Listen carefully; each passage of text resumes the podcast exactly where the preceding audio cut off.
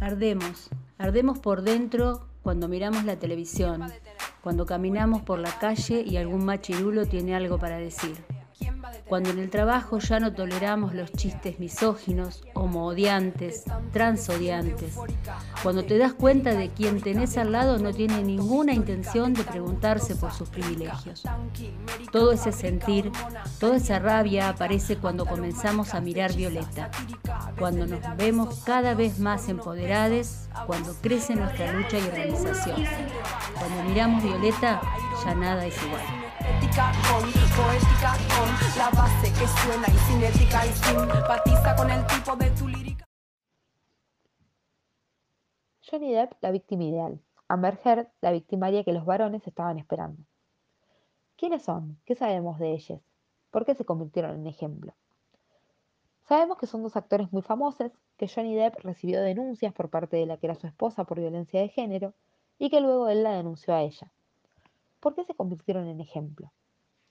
Él, querido, reconocido, adorado, chistoso, gran actor, que atravesaba un matrimonio lleno de violencia, mentiras, etc.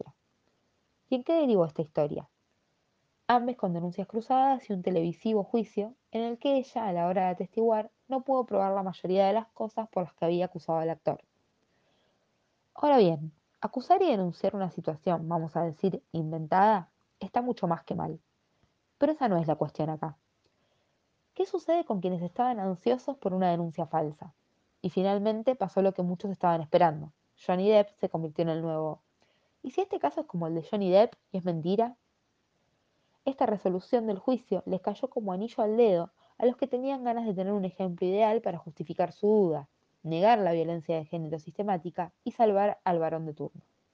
Varón de turno como es ahora el caso de Sebastián Villa, el jugador de Boca Juniors, que fue dos veces denunciado por violencia, violación e intento de femicidio.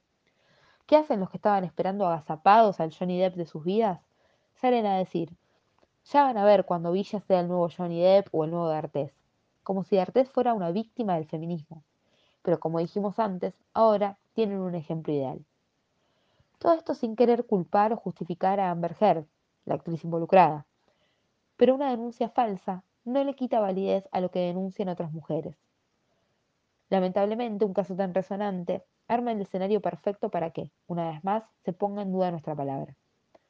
No quiero decir con esto que antes nos creían, pero queda claro que cualquier excusa les sirve para seguir demostrando que nuestra palabra vale un carajo, y que lo único que muchos están deseando es volver a violar y violentar sin tener ningún tipo de problema o denuncia.